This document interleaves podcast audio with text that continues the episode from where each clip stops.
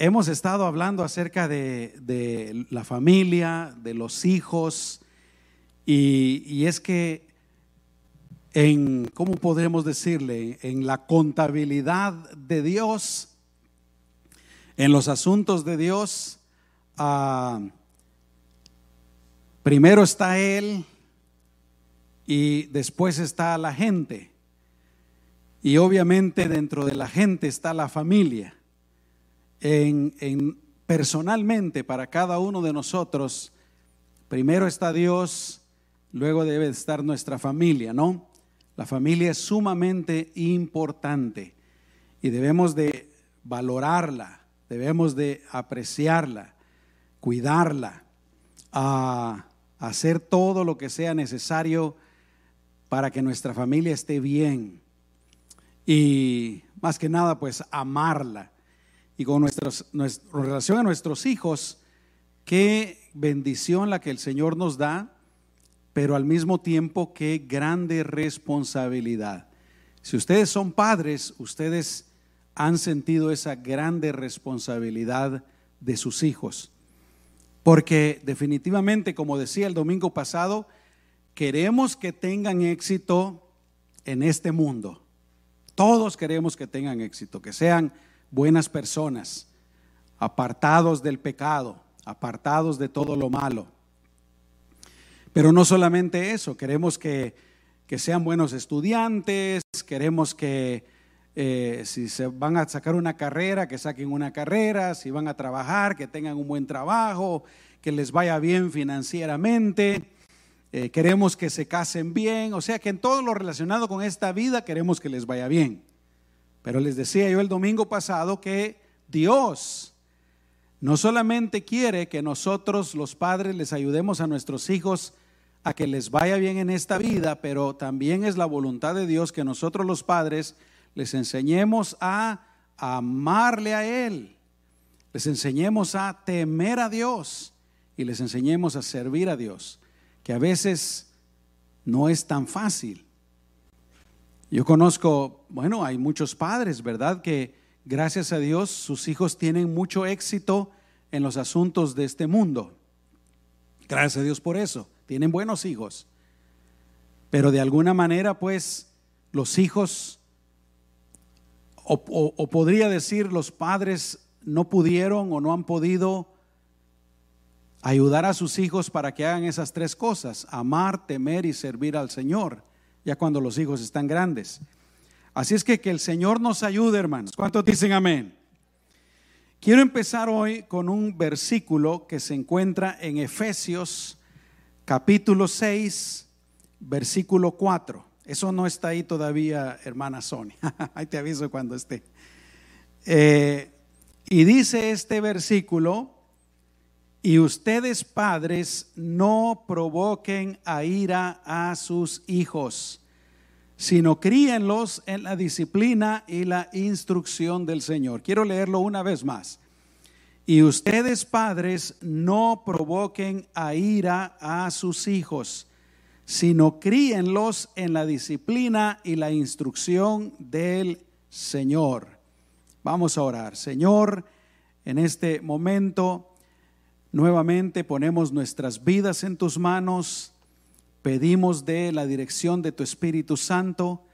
Ayúdame a mí, Señor, para que sea de bendición para tus hijos, para tu pueblo, que sea de edificación. Y Señor, yo te pido que bendigas a todos aquí en esta mañana, especialmente a los padres, madres, en el nombre poderoso de Jesús.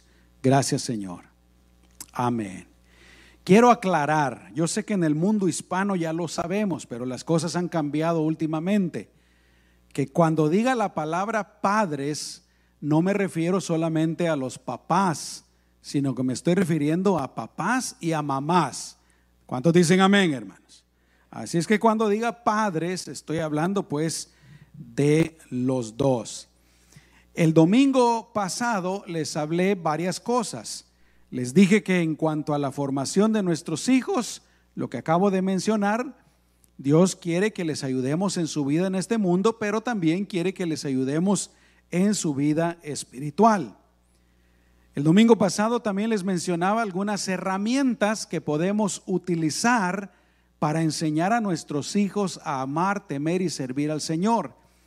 Les decía que como padres deberíamos de, de practicar y enseñarles la vida espiritual y la vida cristiana en el hogar. La vida cristiana no es solo para la iglesia, debe de ser en el hogar. La, la enseñanza de la palabra de Dios no debe estar limitada a la iglesia, sino que debe de ser en el hogar. ¿Cuántos dicen amén? Les hablaba acerca de que, por ejemplo, el devocional familiar es una herramienta que podemos usar. Les decía que la iglesia también es una herramienta. Todavía no hemos empezado con los slides. eh, les decía que nosotros como padres debemos de hacer todo lo que esté de, nuestro, de nuestra parte, todo lo que sea nuestro deber para enseñarles acerca de Dios durante el tiempo que ellos estén con nosotros. Cuando ellos ya, sean adultos, cuando ellos se independicen, entonces pues la responsabilidad pasa a ellos, ya no es nuestra. Pero mientras están con nosotros, es nuestra responsabilidad.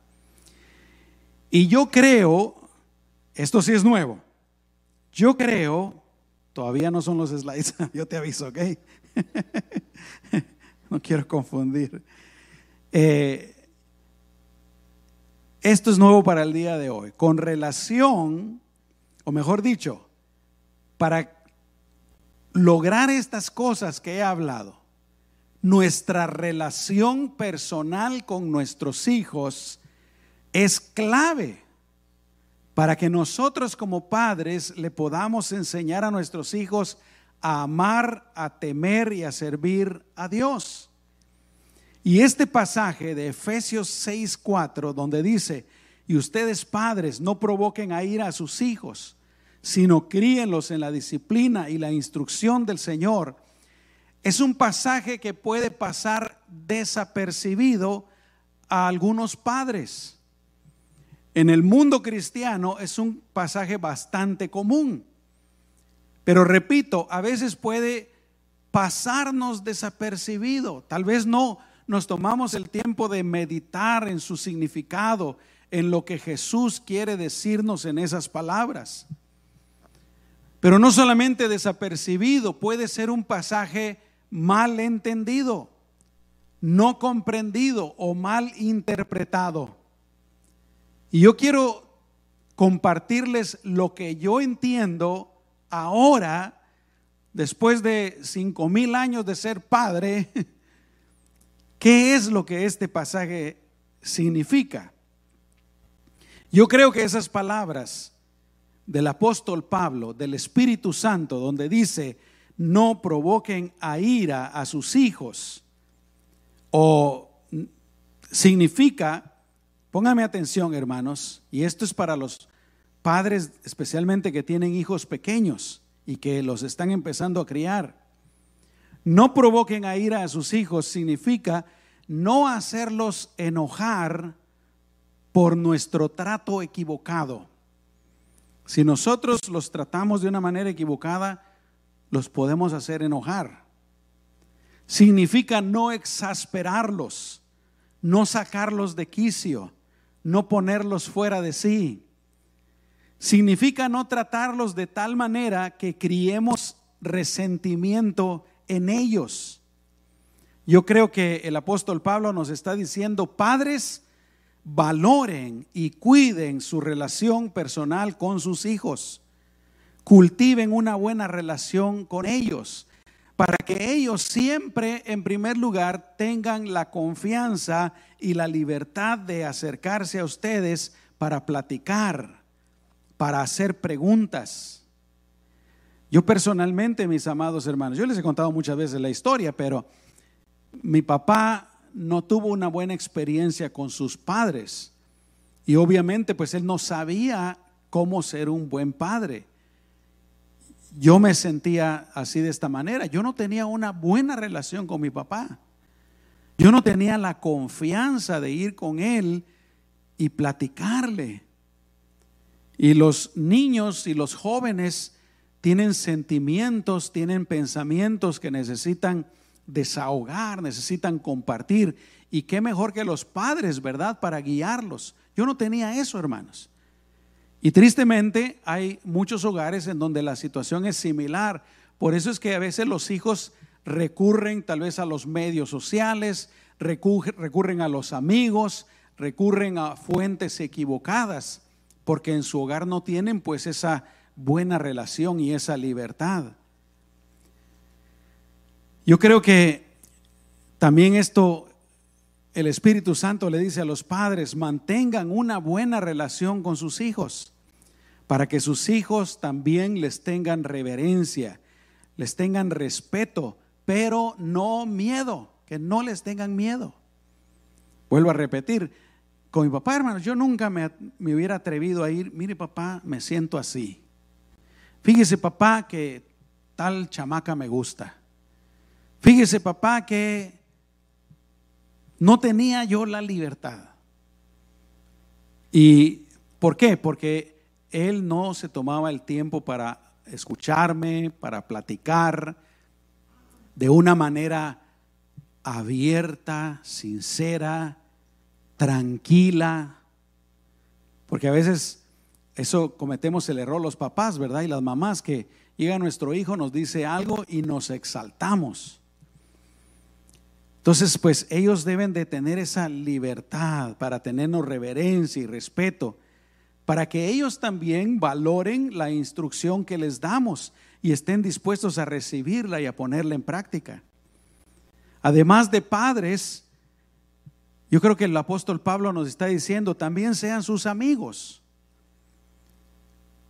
Sean padres, pero también sean sus amigos, manteniendo una relación sana, saludable, sincera, abierta, constante, transparente. Denles el tiempo y que sea tiempo de calidad y el esfuerzo que sea necesario. Yo pienso que también el apóstol Pablo le dice a los padres, no traten mal a sus hijos no sean muy duros con ellos. No sean demasiado rígidos con ellos. Háblenles siempre con la verdad. Nunca les mientan, pero háblenles con amor y con respeto. No los insulten, no los humillen, no los comparen con nadie más. No los hagan de menos, no lo menosprecien. No hagan nada pues que provoque rebeldía y dureza en el corazón de ellos. Nada que provoque el rechazo de sus hijos hacia ustedes. Por eso dice, ¿verdad? No provoquen a ira a sus hijos. Al contrario, sean amorosos, comprensivos, pacientes, tolerantes con sus hijos. No provoquen a ira a sus hijos. Recordemos, mis amados hermanos, que todo lo que sembramos, eso cosechamos. Y esa es una verdad tremenda, ¿no? Tristemente algunos padres nos damos cuenta de eso ya cuando nuestros hijos son adultos. Pero hermanos, desde que los niños están uno, dos, tres años, cuatro años y durante toda su vida, lo que nosotros cosechemos, perdón, sembremos, eso vamos a cosechar. Al principio no se da cuenta uno. Puede pasar toda la niñez, uno no se da cuenta. Puede pasar parte de la adolescencia, uno no se da cuenta. Pero ahí por la adolescencia y luego cuando empiezan a ser jóvenes adultos, uno se da cuenta, hermanos. Todo lo que uno sembró. Si uno sembró cosas malas, va a cosechar, se van a ver las cosas malas. Si uno sembró cosas buenas, se van a ver las cosas buenas. Ahora, repito, los que tienen hijos pequeños, aprovechen esta palabra y empiecen a sembrar puras cosas buenas. Los que ya tenemos hijos grandes, pues nunca es tarde. Hay que sembrar cosas buenas, sembrar, sembrar, sembrar, sembrar, porque todo lo que uno siembra, eso va a cosechar. ¿Cuántos dicen amén, hermanos? Ahora, quiero compartirles algo. Ahora sí, hermana, hermana Sonia. Eh, que se titula Cuatro estilos de paternidad. Ustedes saben que Andreita está estudiando psicología, ¿verdad? Y hace algunos años ella compartió esto conmigo y me llamó mucho la atención. Es de la psicóloga Diana Bomrin, algo por ahí. Bomrinda, algo por ahí. Estoy bromeando. Esta psicóloga ha hecho cuatro grupos de los estilos que los padres utilizan para criar a sus hijos. Y a mí se me hizo muy acertado. Yo creo que todos los padres caemos en uno de estos estilos. Y primero Dios, pues al final podamos corregir algo si está mal y escoger el mejor. Amén. Los primeros tres estilos son estilos equivocados de criar a los hijos. Y el último es el mejor.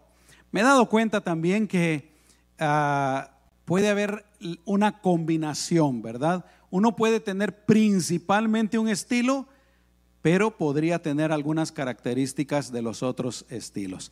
Esto lo compartí aquí en la iglesia un miércoles hace como tres años, pero ahora que estamos hablando de los hijos, se me hizo eh, importante compartirlo otra vez. Esta información es útil, en primer lugar, para saber con qué tipo de paternidad nos criaron nuestros padres. En segundo lugar, conocer qué tipo de paternidad o estamos, estamos usando con nuestros hijos. Y en tercer lugar, hacer los cambios eh, por el bien de nuestros hijos. Cualquier cambio necesario por el bien de nuestros hijos. Quiero recordarles lo que Dios piensa de los hijos. Y Dios nos da a los hijos como un regalo, la mejor herencia de Dios.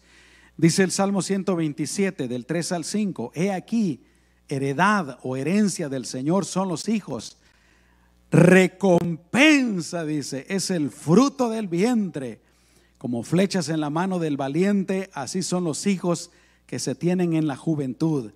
Bienaventurado el hombre y la mujer que llena de ellos su aljaba. No se avergonzarán aunque hablen con los enemigos en el tribunal. Proverbios 22, 6, Jesús dice, instruye al niño en su camino y aun cuando sea viejo no se apartará de él. Marcos 10, 14. Jesús se indignó y les dijo, dejen a los niños venir a mí y no se lo impidan porque de los tales es el reino de Dios. Así es que los niños son muy valiosos, muy importantes. Vamos a meditar un poquito en el primer estilo de paternidad, los padres autoritarios. Y yo creo que esa palabra de Efesios, en donde dice padres, eh, ¿verdad? No provoquen a ira a sus hijos. Creo yo que en parte está dirigida principalmente a este tipo de padres, los padres autoritarios. Son los padres ah, que se creen dictadores. Son los padres que se creen el general en la casa y todos los demás son soldados. Y voy a confesar algo, hermanos. Los que me conocen de años lo saben. Tristemente, este fue el estilo de paternidad que yo practiqué con mis primeros dos hijos. Y fue un desastre. Amén. Así es que el primer estilo de padres, pues, padres autoritarios. ¿Quiénes son estos padres? Son los padres que hacen cumplir reglas rígidas y demandan una estricta obediencia a la autoridad. Aquí se hace lo que yo digo y punto. Amén. Tienes que hacerlo porque yo mando y no se acepta ningún comentario. Qué triste. Vamos, eh, estos padres creen que los hijos tienen pocos derechos, pero sí tienen responsabilidades de adultos. Estos padres esperan que el niño se mantenga fuera de problemas y acepte sin preguntar lo que los padres creen que está bien o mal. Y vuelvo a decir, al principio parece que las cosas van trabajando bien cuando son niños, cuando son preadolescentes, cuando están entrando a la adolescencia. Pero va a llegar un momento en que ese adolescente, ese jovencito, se va a revelar. ¿Por qué? Porque siempre se le ha tratado pues como un soldado, ¿verdad? Papás, aquí se hace lo que yo digo. Siguiente punto. Este tipo de padres tienden a disciplinar a sus hijos con la afirmación de su poder, es decir, con castigo físico o muestra de fuerza, como puede ser quitar los juguetes o privilegios. Si tú no haces lo que yo digo, ya no juegas Nintendo por cinco años. Si tú no haces lo que yo digo, bueno, castigos, ¿verdad?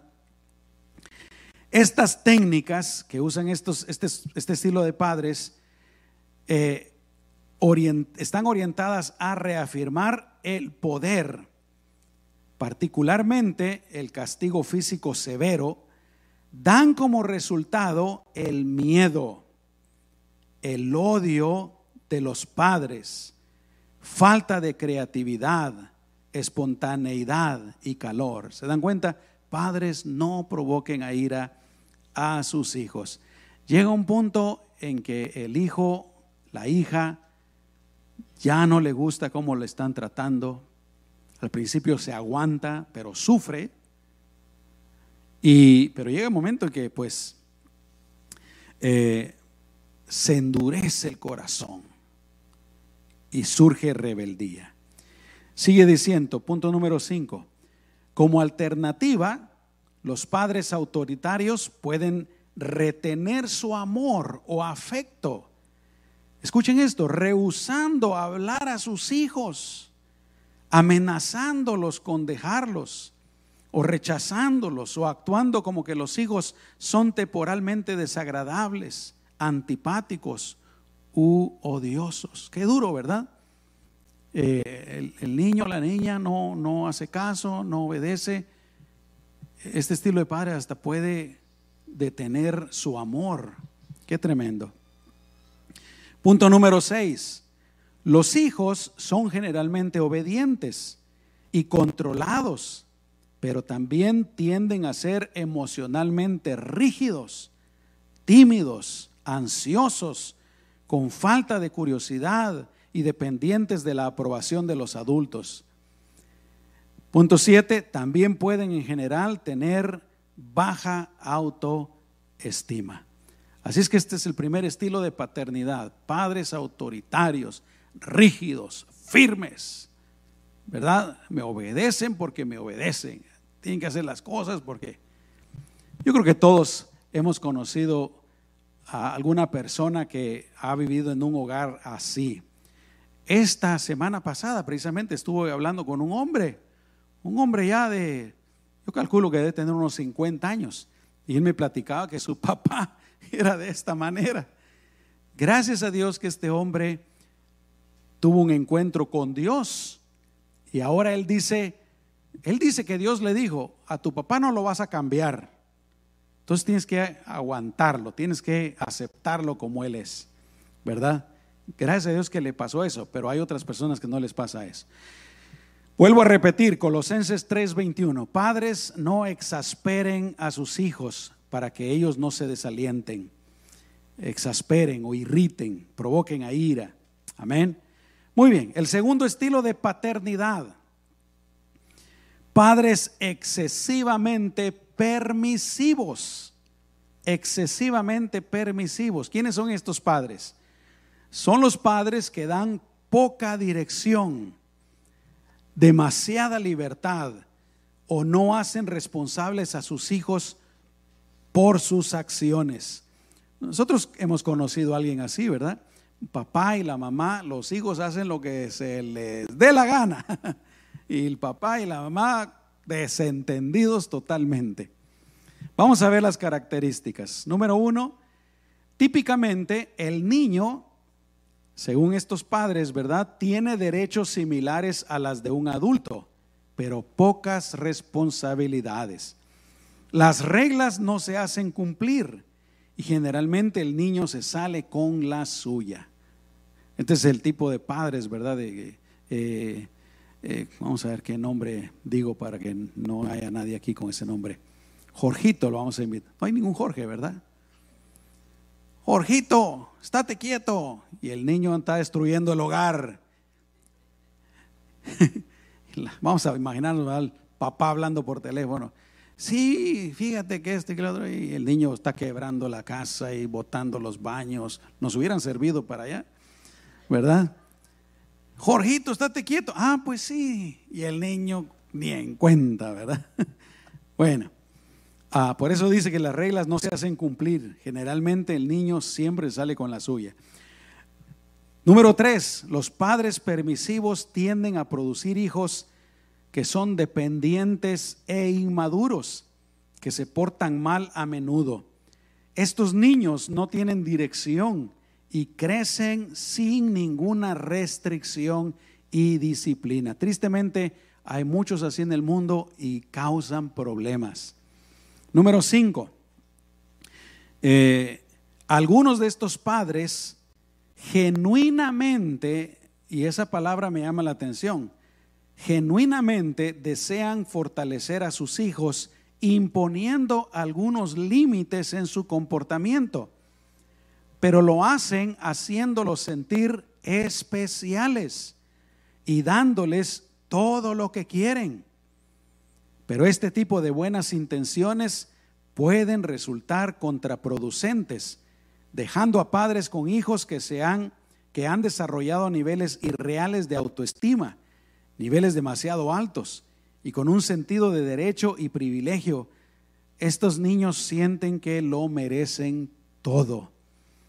Estamos hablando pues de padres de que contral de, de controlar a sus hijos, de dirigir a sus hijos, usan las técnicas equivocadas y les dan de todo. Los hacen sentir súper especiales, aunque los hijos se estén comportando incorrectamente. Y es un error. Hay padres y madres que piensan que que van a ayudar, van a bendecir a sus hijos, dándoles de todo, ¿verdad? Y eso puede ser contraproducente. Proverbios 27, 17 dice, corrige a tu hijo y te dará descanso y dará alegría a tu alma. ¿Qué quiere decir esa palabra corrige? No quiere decir pegarles, ¿verdad? Yo crecí en ese mundo anterior en donde corregir quería decir pegarles. ¿Habrá algunos de ustedes aquí que crecieron en ese mundo, hermanos? ¿Verdad?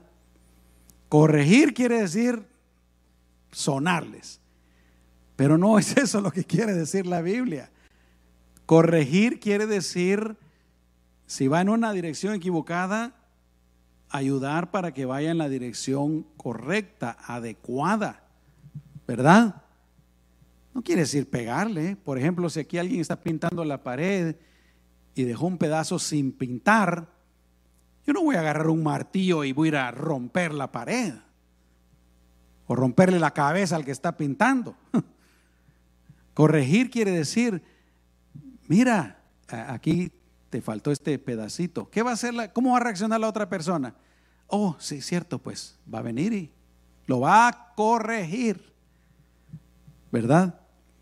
Pero me llama mucho la atención aquí. Dice que si corriges a tu hijo te dará descanso. Qué tremendo, ¿no? Y dará alegría a tu alma. Proverbios 22, 15 dice, la necedad está ligada en el corazón del muchacho.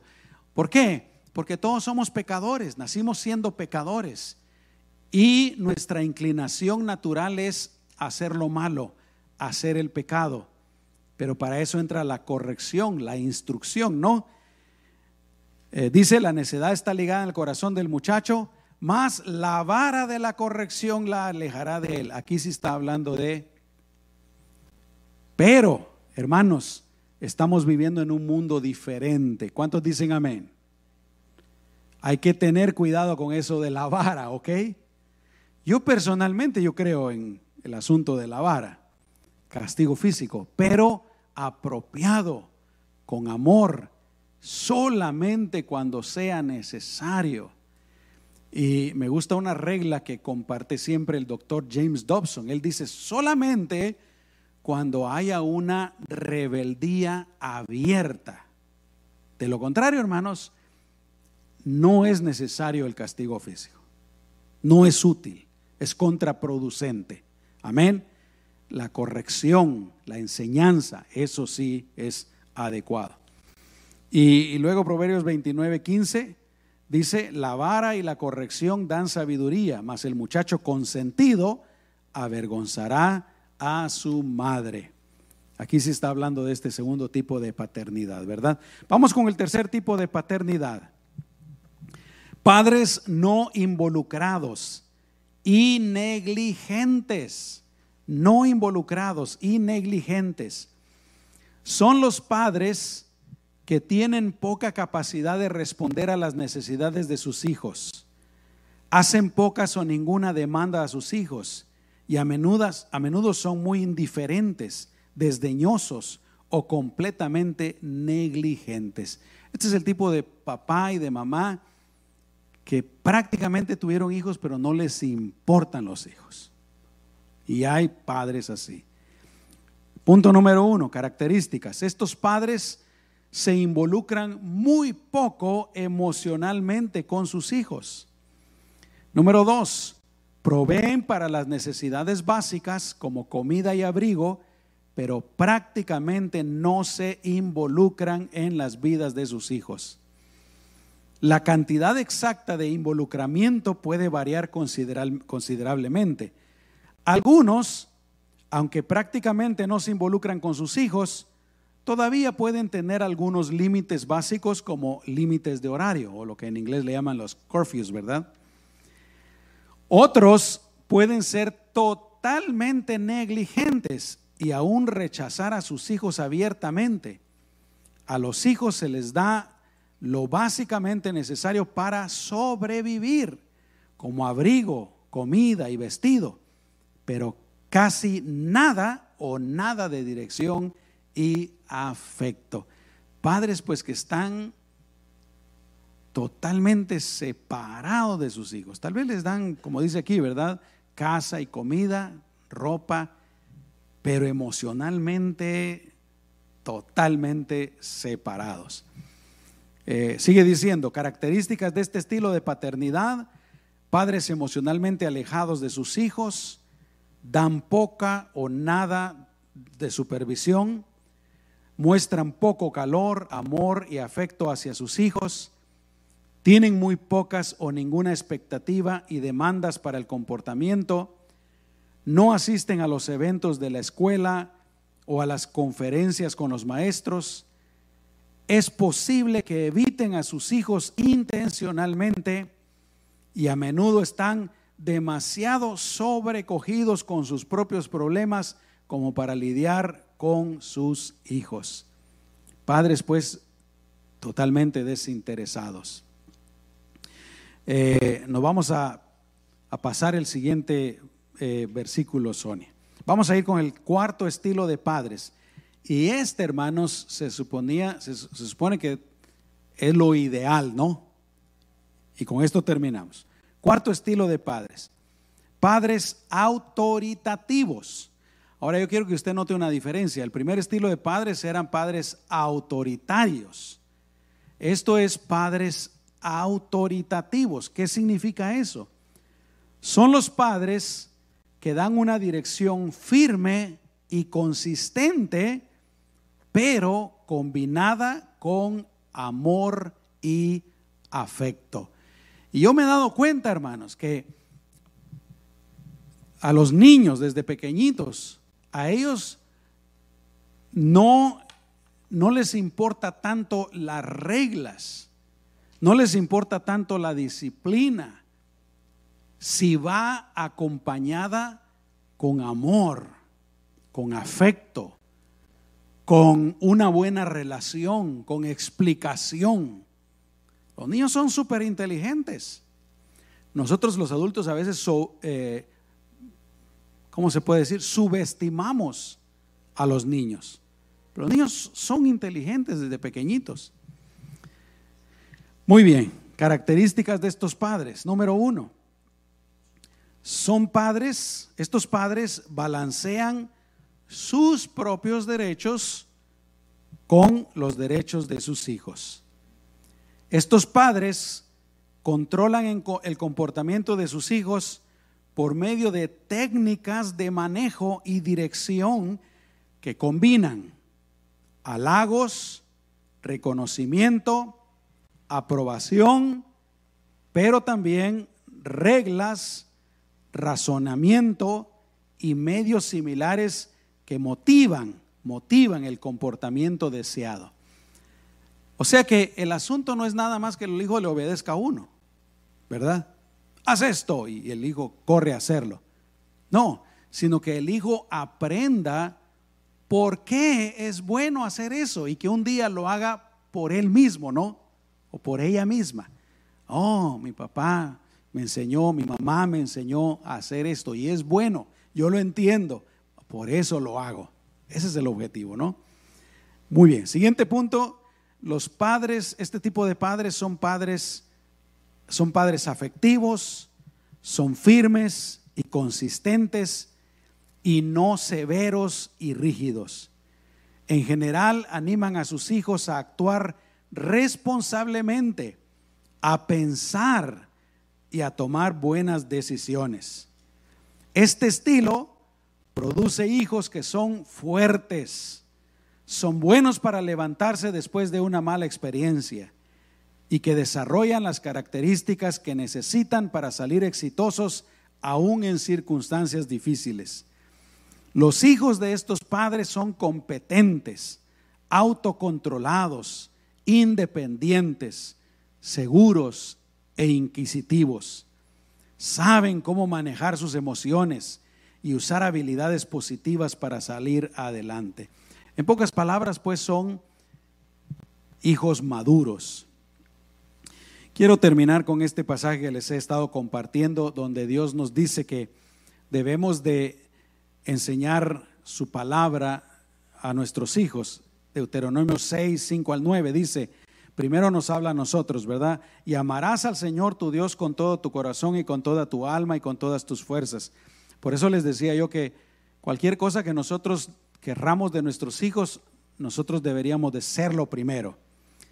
Versículo 6. Estas palabras que yo te mando hoy estarán en tu corazón y las repetirás a tus hijos y hablarás de ellas sentado en tu casa y andando por el camino, cuando te acuestes y cuando te levantes las atarás a tu mano como señal y estarán como señal entre tus ojos. Las escribirás en los postes de tu casa y en las puertas de tus ciudades.